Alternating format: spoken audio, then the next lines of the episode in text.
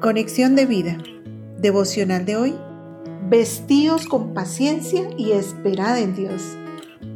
Dispongamos nuestro corazón para la oración inicial. Padre amado, cuántas circunstancias me han llevado a desesperarme, a sentirme agobiado, a punto de desmayar, pero tú ahí estabas para inclinar tu oído a mi clamor, extenderme tu mano, sacarme del pozo de la desesperación y del lodo del pecado Gracias porque me pusiste sobre la roca firme que es Cristo y enderezaste mis pasos. Gracias Señor. Amén. Ahora leamos la palabra de Dios. Salmo 40, versículos del 1 al 3. Pacientemente esperé a Jehová y se inclinó a mí y oyó mi clamor y me hizo sacar del pozo de la desesperación, del lodo cenagoso puso mis pies sobre peña y enderezó mis pasos, puso luego en mi boca cántico nuevo, alabanza a nuestro Dios. Verán esto muchos y temerán y confiarán en Jehová. La reflexión de hoy nos dice, ¿qué hizo David para que el soberano Dios se inclinara a él y lo escuchara? Sencillamente esperar con paciencia pero esa paciencia implica absoluta confianza en Dios.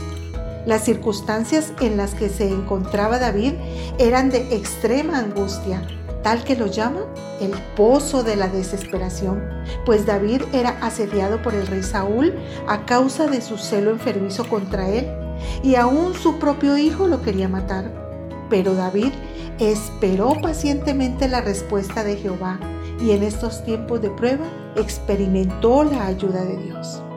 Ahora, en este tiempo no es fácil esperar y ser paciente, pues vivimos en un mundo acelerado y todo lo queremos al instante.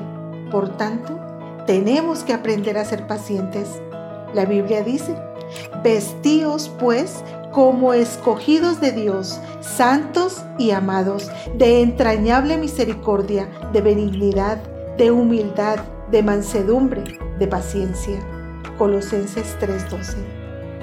Hermanos, mantengámonos constantes en la oración, postrados delante de Dios, hasta que Él atienda nuestro clamor, nos saque del pozo de la desesperación, del lodo cenagoso, de la cisterna oscura y del valle de la sombra de muerte, y nos ponga sobre la peña, en lugar alto, en lugar seguro el Señor Jesucristo es esa roca, es esa piedra, esa seguridad.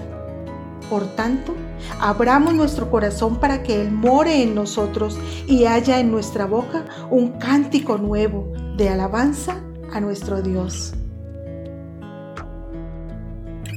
Visítanos en www.conexiondevida.org. Descarga nuestras aplicaciones móviles y síguenos en nuestras redes sociales.